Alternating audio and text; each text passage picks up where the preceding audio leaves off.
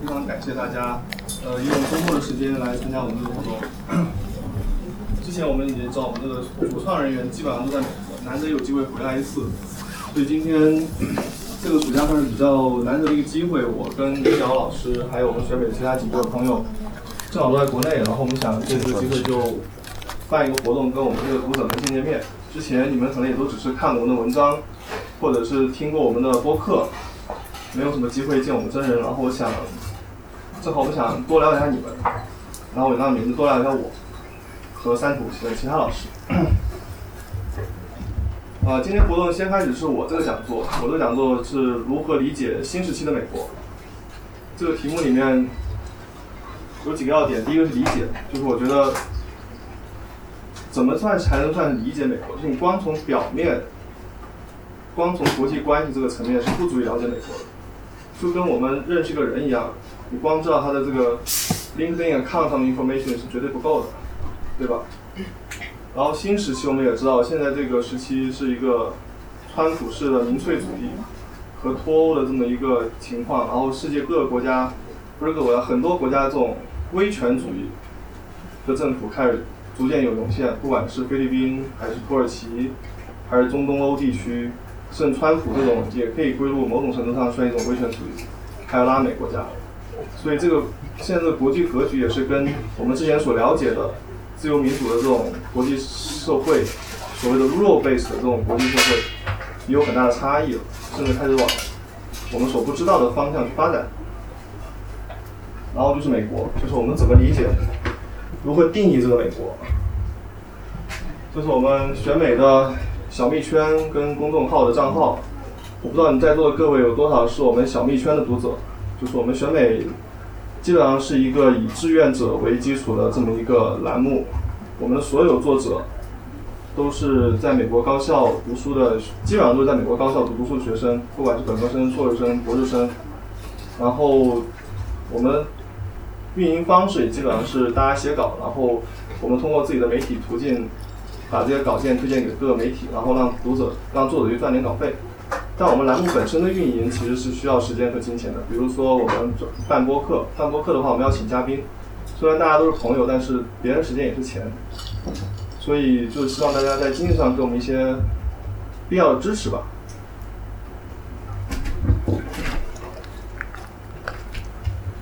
然后我就想谈一下，就是回到我们这个这个话题，就是如何理解这个新时代美国。然后我觉得理解现在美国有四个。认识上面要进行一些转向。第一个就是认识美国的时间要延长，空间要扩大，视角要增多，然后问题也越来越多，问题越来越庞杂。我接下来会解释一下，这到底什么意思？什么叫时间延长？就我们谈美国中美关系，一般是从如果谈建交时候，从七九年卡特跟我们中国建立正式的外交关系时间开始为起点。然后有的人是以这个中美关系中美关系正常化，以尼克松访华那一刻七二年为起点，但其实之前我们还有中美交恶时期，就是抗美援朝以及抗美援朝之后这段时间，我们不能把它排除在外。但是中美关系并不是起始于中华人民共和国成立的成立的那一刻，之前呢那就不是中美关系了。之前美国跟清朝的关系，在美国看来也就是中美关系，美中国跟呃民国或者是北洋政府跟美国关系。在美国看来也是中美关系。如果把历史是个时间轴给拉长的话，我们可以看出，就中美关系其实有一些定量，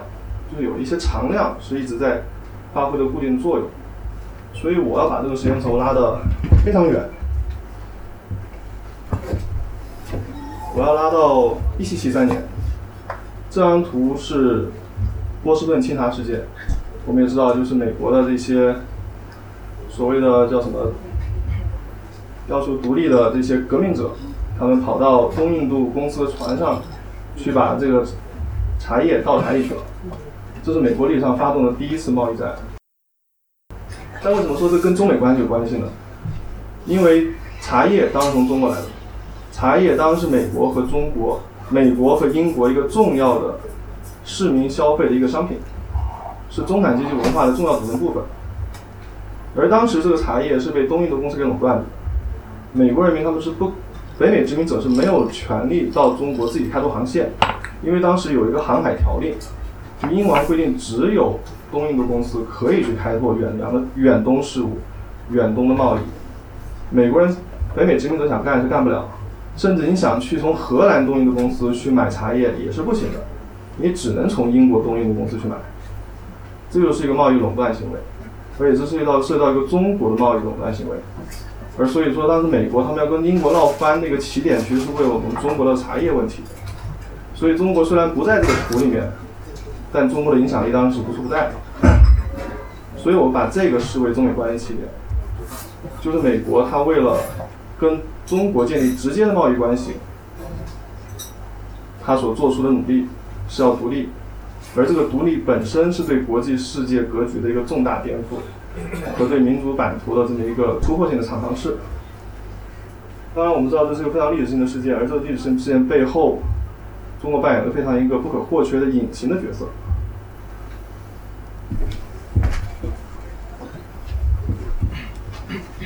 然后对华政策的起点，我觉得应该从一七八三年开始算起。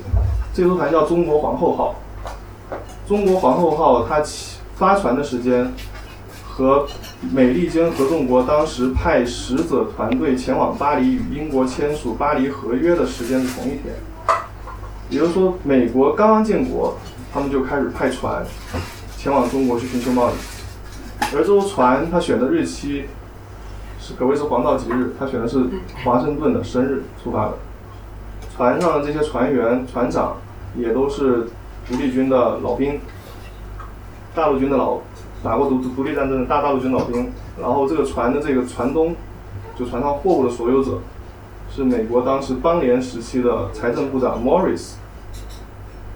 然后他们的肩负的使命也非常也非常大，他们当时是美国并没有直接通往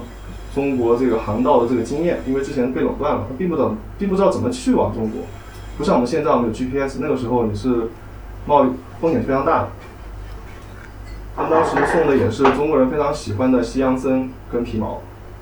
他们要当时绕过整个南美洲，然后再穿越太平洋，然后才能到广州跟十三洋行去打交道。而这个事情其实也是一个关系到国际关系的，关系到地缘政治关系，因为当时美国是被英国给围堵的，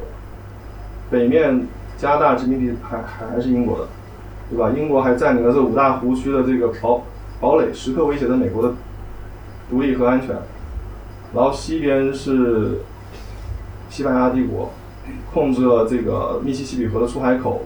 新奥尔良，佛罗里达当时也是西班牙的，所以说等于整个墨西哥湾。虽然我们知道墨西哥湾基本上是美国的一大片领海，但那时候墨西哥湾其实是西班牙的一个内内湖，而加勒比海的那些岛国其实也是被各个殖民帝国给瓜分了，而美国当时被英国。经济封锁是不能派船到那边进行贸易的，所以美国为了在外交上、在经济上实现突围，他们选择的方法不是别的国家，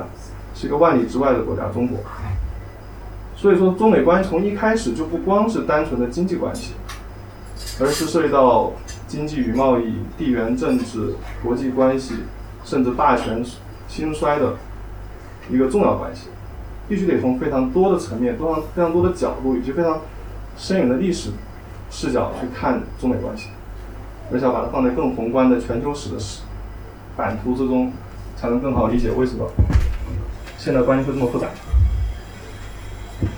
然后空间的扩大，空间扩大我认为有四种扩大，一种是对美国认识的尺度的扩大，美国对华认识尺度的扩大，然后美国对华政策空间的尺度，还有从物理空间到虚拟空间的尺度。然后我会逐一解释一下。对美国认识空间尺度，当然这个地图发生的时候，中国还不知道美国在哪里。这也是一七八三年，当时这个情况我刚刚大概解释了一下。美国刚刚独立的时候，北边加拿大是吧？加拿大，然后这边西班牙，它是控制了美国西进的道路。我们虽然知道美国一直有西进运动，但其实西进运动并不是一帆风顺的。它是很多历史因素、很多巧合促成的这么一个扩张的过程。比如说，如果西班牙没有被法国在拿破仑战争打败的话，是没有路易斯安那并购这么一回事发生的，是吧？然后这个新奥尔良也是一开始在七年战争的时候，法国输给西班牙的，但他就恰恰控制住了这个密西西比河的出海口。为什么控制西班牙出海口很重要的？因为那时候五大湖区是没有打通的，西部的那些殖民者他把东西运出来，必须得通过密西西比河才能运到东岸去，走路呢是走不通，那时候没有铁路，没有公路，所以这帮控制等于就是没有人愿意到西部去开发，谁愿意去个连路都不通的地方，对吧？而且这个时候美国是面临非常严重的地缘政治威胁，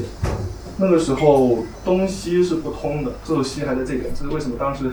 我们这个西 美国的西北大学在芝加哥，因为那时候就是西北，东西是不通的，然后南北也是不通的，然后经济政治上是面临很大的威胁，也没有欧洲移民愿意到美国去移民。虽然我们知道美国一直是个移民国家，但这个时候在十九世纪初以前，美国这段时间是没有什么人愿意去移民，因为危险很大，随时可能到美国去被拉个壮拉个壮丁去打仗了。就像我们美国打内战的时候。欧洲人也不愿意到美国去移民，因为随时可能会被美国的自治命令抓去打内战。这个时候也是一样，这个时候从欧洲来的移民差不多属于一种停滞状态，大家都随时担心美国很可能会被英国重新给吞并回去，或者被西班牙给打败。因为美国就是个很弱的国家啊，当时是吧？虽然地方大，但是你有加拿大跟这个地方大吗？对不对？所以说，面临一系列这种威胁。我们才能某种程度上理解，就是美国为什么在这个时候，它的这种邦联体制是不稳定的和非常脆弱的。你必须要建立一个更强力的中央政府，必须要有一个非常有独断权力的总统制，非常非常有需要有独立的这个联邦税的税基。那时候是没有联联联邦税的，那时候甚至连联邦这个司法体系也是没有建立的。那时候只有一个海商法院。就是整个联邦体系，在我们现在所说的体系是不存在的。但是因为美国面临着非常严峻的这个战略威胁，促使美国人民内部加强团结，制定了新宪法，然后才有了后来的美利坚联邦，而不是美利坚邦联。但是如果你不从这个大地图去看，你光看这一小块，你可能不了解为什么大家突然好好的，干嘛要建一个要重新颁布一个新宪法？为什么要建一个这么强有力的政府？因为你这强有力的政府，总统他本身他就是一个国家安全的这么一个岗位。最初的时候，你看我们可以看美国联邦政府成立的部门可以看得出来，他刚建立的时候只有几个部门，财政部、战争部跟国务部就负责搞外交的，然后邮政总总署这几个部门都是跟国家安全有关的。所以这是为什么很多人说美国这个宪法其实是个国家安全宪法，因为它就是在这个面临严峻的这个国家安全。问题的胁迫下，才诞生了这么一个共和国。但如果你不看这幅地图，你不把这视野放大，你可能就不能很理解这个事儿。然后这另外一幅地图，就是美国在太平洋地区扩张的这个进程，这什么时间都列出来了。我们可以看出来，美国从十九世纪后期就变成了一个太平洋帝国。它比如像什么这些岛国就不说了，就什么菲菲律宾啊，什么夏威夷啊，然后其实太平洋其他地方，比如像日本，日本开国是美美国帮着开的，是吧？这个黑船事件，其实朝鲜也是，朝鲜这个呃一个什么那个事儿我不记得，反正当时也是美国人派船跑到别人那个内河，然后去要去挖别人的皇皇陵还是什么的，然后要跟什么朝鲜那边签一个什么协议。然后被，但是跟日本人不同，朝鲜人把他给把美国人给赶跑了。所以说，美国在太平洋地区是非常非常活跃的。这个，所以我们要理解这个美国的这个，比如这种太平洋地区的这个政策战略，也必须要从更广泛的视野和更长远的历史的这种两方面去了解，才能更好的掌握怎么一回事儿。然后美国对中国的这个认识其实也是在变化的，像我们大家知道，现在有这个新清史，对吧？新清史它其实是把美国，它其实是美国对中国的这个清朝的这个认识上了一个新的，不说上个新台阶吧，换了一个新的角度。它把中国这个清朝帝国的建立的过程和其他欧亚大陆的十六世纪、十七世纪出现的同一批帝国，比如说奥斯曼土耳其啊，或者是什么莫卧儿啊，然后比如像这个。呃，甚至像，呃欧洲的西欧的那些殖民帝国这个建立过程视为同一时期的，有着内在相似性的一系列这种帝国的建设过程，然后从这个地方去开始解释这个大清帝国为什么和之前的中国各个中原王朝的差异在哪里。在他们看来，大清帝国是一个呃。有着它的双重属性吧，它一方面它是个内中中原王朝，但另一方面又是一个类似呃蒙古帝国这种大汗制的这种内亚帝国，因为它这个版图一直伸伸延到这个中亚地地区跟北亚地区，然后它对周边地区这种边疆地区的控制和对中原地区的控制是完全不同的，这是美国对中国在过去二十年这个历史。认识换了一个新的角度，所以说美国对中国认识也在不断的进步中，或者在不断变化中。然后美国对华政策的这个空间尺度，我们一般就是看中美关系，我们就是把它局限于啊中国跟美国之间。但其实美国看中国从来不是把中国单独的孤立的来看，而是把中国放在它的整个东亚政策或者整个世界政策、全球政策之中来看，就是说。呃，二十世纪初，二十世纪初的时候，我们当然知道我们有庚子赔赔款，但美国当时是放弃了庚子赔款，还新建了一系列学校，包括清华大学在内的这些学校。当然，这是一件从自由主义的角度来说，这是一件非常正义的良善之举吧。但从地缘政治角度来说，这是美国也是对日本当时在中国施加影响力的一种对的对冲。二十世纪初的时候。日本对中国的晚清时期的改革影响力是非常大的，呃，因为当时日本它首先它是亚洲第一个进入资本主义国家的这个列强，呃，先后打败了清朝跟这个俄国，是吧？而且它所谓的同文同种，对清朝非常有吸引力。在日本的这个相对来说非常落后保守的这种所谓的宪政体系，就改革的难度来说，对清朝来说也是比较好接受的。你要一步在清当清朝殖民当清朝统治者认为我们一步要成为美国这样的国家是非常难的，但成为一个德国或者成为一个像俄国、日本这样的国家还是相对容易一些。而且日本当时也是，呃，世界上不是开始鼓吹黄祸论吗？所以他们要开始拉拢中国是吧？要跟中国一起怎么搞？后来演变成所谓大东亚共共荣是吧？所以当时在十二十世纪初的时候，日本在中国的影响力、改革方方面面，从中央到地方都有人。钱和物制度的这种输入，而当时以美国为首，西方化就很担心啊，担心中国会走日日日本道路，所以当时美国去新建，就是包括清华大学在内这些学校，某种程度上也是为了反制当时日本的这种文化和制度上的这种影响力。但如果你不看日本，你光看中国，你会把它简单认为啊，美国是为了中中国好啊，美国是为了培养这个亲美的这个学者或者亲美的下一代。这样没有错，但是你少了一个维度去看问题的话，这看问题肯定就是偏颇的，对吧？然后比如像三十年代，我们当时抗战的时候，一开始美国对中国的支持肯定比其他国家大，但肯定没有他后来自己参战以后投入的支持那么大。为什么说投入这么大？因为当时美国他就跟日本谈啊，美国的国务院一直都有亲日派跟亲华派两两个派系在斗争啊，对吧？我们知道，这美国在珍珠港事件前一刻，他都跟日本是在进行谈判的，对吧？所以他一根本就一开始是没有放弃跟日本实现这种和平解决问题的努力。所以，我们只是从自己的抗战这个角度来看这个问题的话，肯定也是不够。然后我们也可以看到，就是比如像二战以后，为什么日本被美国改造的不如德国改造那么彻底？这也是一个跟中国有关。因为当时我们一九四九年，我们中国人民站起来了，然后美国对中国对日本的改造就开始方向就变了。当时我们美国差点就是连这个呃靖国神社都打算要拆掉了，但后来就是因为这个整个东亚的这个雅尔塔体系的这个崩，因为中国一边倒而崩塌掉了。之前我们是北美苏打算在中国进行这种所谓的划江而治，虽然可能版图上不会划，但影响力是。是打算去划开的，但是中国突然一下倒向苏联以后，这等于就是整个东亚，美国就面临着严重的地缘的劣势，他不得不把日本变成个桥桥头堡。是吧？还有像后来因为中国倒向了苏联，所以美国后来在朝鲜、在越南在军事上变变得更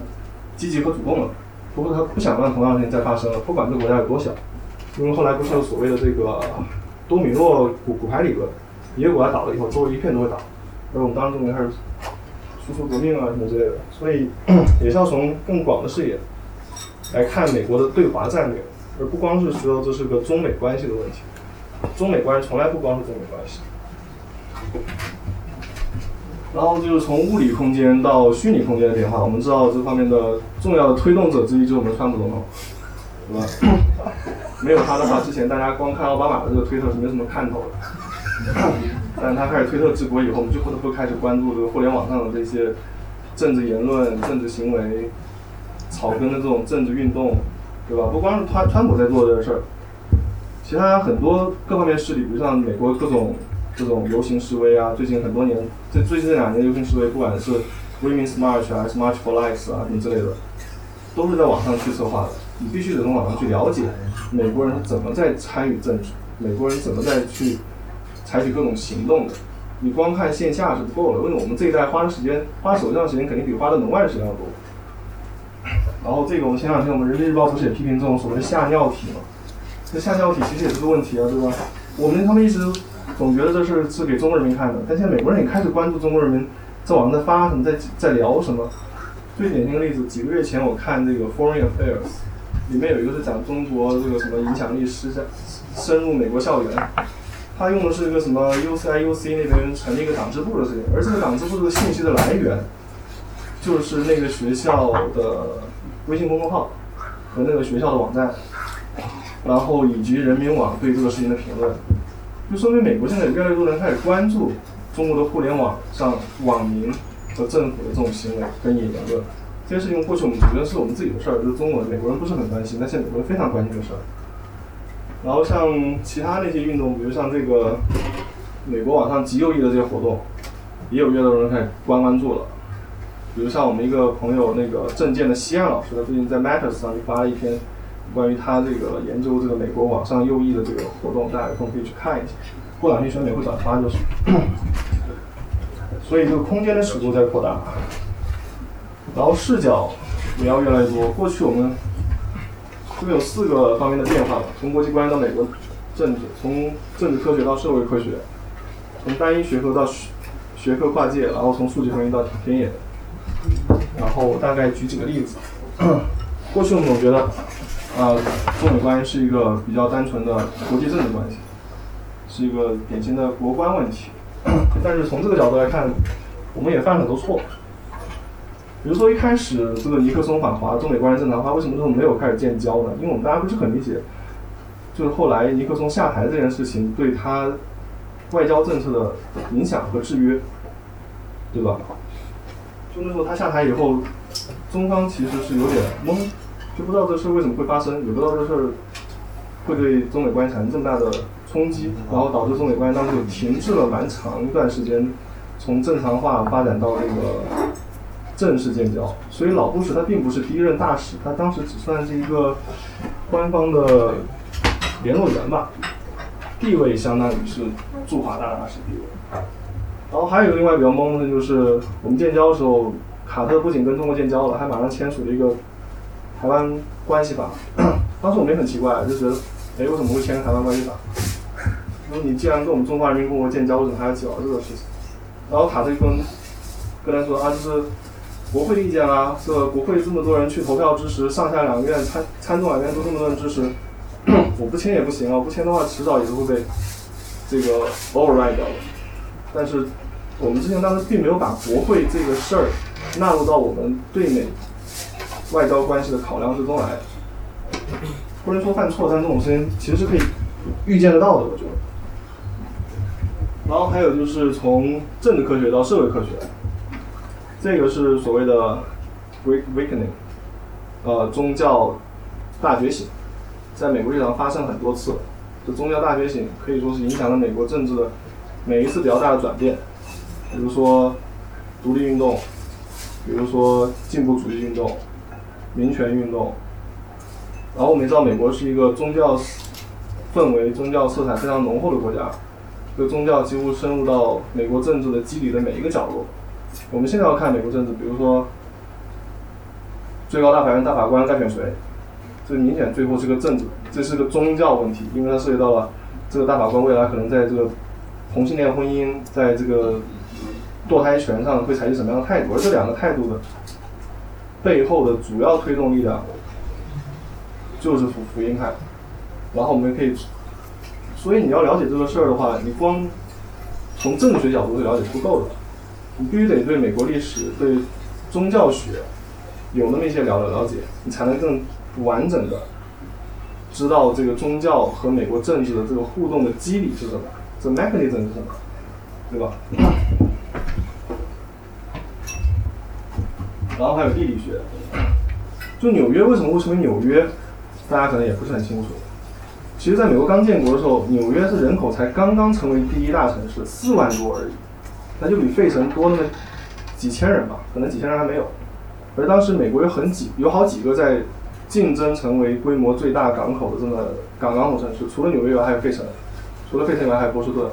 甚至南南卡这个 Charleston 是吧？查尔斯顿都有望成为美国最大的港港口城市。为什么美纽约就偏偏脱颖而出呢？就是因为纽约修了这条运河。这个伊伊伊利运河，一八一八年建的，现在正好是两百周年。就这条河让纽约一跃而成为美国最大的港口城市，因为这条伊利运河打通了这个纽约市和五大湖区，然后五大湖区是连着的，所以是一直连到芝加哥。然后因为五大湖区和密西西比河是连着，所以等于是东西南北都打通了。最后。货物在美国的这个铁路大发展之前，主要是依靠这儿了。所以就是因为这个地理的关系，纽约才一跃超过了费城，超过了其他港口城市，然后后来才有了这个最大的港口城市、最大的移民城市，对吧？然后什么金融城市，这种种原因都是因为这个地理，他挖一条河罢了。然后这个其实是前两年一本很热门的学术书，呃，《我们的孩子》呃，美国梦的破灭，就是那个哈佛大学的政治学教授托特曼写的。托特曼虽然他是一个政治学教授吧，但他那个社会学政治这这本书算是一本社会学的书。这本书讲的就是美国这个贫富分化开始越来越严重，阶级开始固化，然后下一代的这个美国梦想开始就破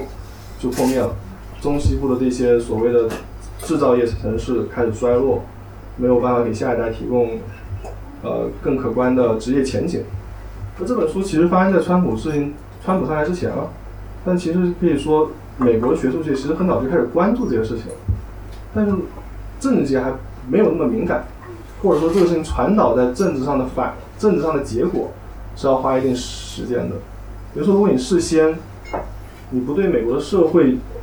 变化有一些充分了解的话，你就很难理解为什么二二零一六年，川普就冒出来了，民粹主义就开始又死灰复燃了。但其实如果你先看这本书的话，这个事其实就相对来说更好，能让我们大家理解这两年美国发生这么多奇葩的事儿。然后还有就是跨学科研究，就别的例子我就不举，就举我们我是做移民研究的，我就说我们移民研究的例子。我们 ASU 亚利桑那州立大学是移民研究非常强的一个学校，但我们并没有个移民研究的这么一个学科。移民研究，移民研究是一个领域。我们学校有哪些系在搞移民研究呢？政治系肯定是有的，社会学系、人类学系、边境研究系，然后像我们这个法律系肯定也是有的，对吧？然后还有宗教学，因为移民过来宗教学，然后这种家庭关系研究，然后像那个。人文地理研究，几乎我们学校所有社会科学、人文科学，都有跟移民研究有关的事情。你说你，不是说你非得了解每一个侧面吧？但是你了解的越多，移民研究、移民这么一个复杂的事情，才能更好的让你去清楚怎么回事儿。因为我们现在知道移民成一个非常大的问题，不管在任何国家，这两年欧洲也是移民问题，对吧？这难民也算是移民的一种。然后美国的移民问题就不就不提了，对吧？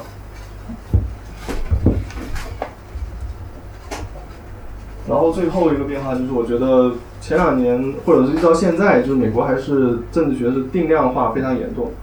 当然不是坏事啊，但是它就是你光看数据的话，你总是会和现实世界的真实世界有一些缺失，有些东西是你在数据上是看不到的。哪怕你是用再先进的 AI 啊、大数据啊、机器学习啊，可能还是不足以观察到真实的人的生活和他的态度。所以现在前两年川普上台以后，不是很多社会学家、政治学家说，我们开始重回田，重新回到田野，要跟真的人去打交道，才能知道为什么民调会出这么大偏差，或者说你问题设置出了什么问题，对吧？你问题本身可能就会成为问题。然后其实这两年前两前两前两个月我去这个社会学不是社科院听这个北大的这个高秉忠老师这个讲座，他就是他自己和他一帮学生去美国做田野，然后这个项目持续了有十几年，然后但我觉得他这个项目本身的学术价值跟政策价值其实没有反映在他所获得的经费上，这个事儿我觉得应该做的更多更广，更多人参与到里面去。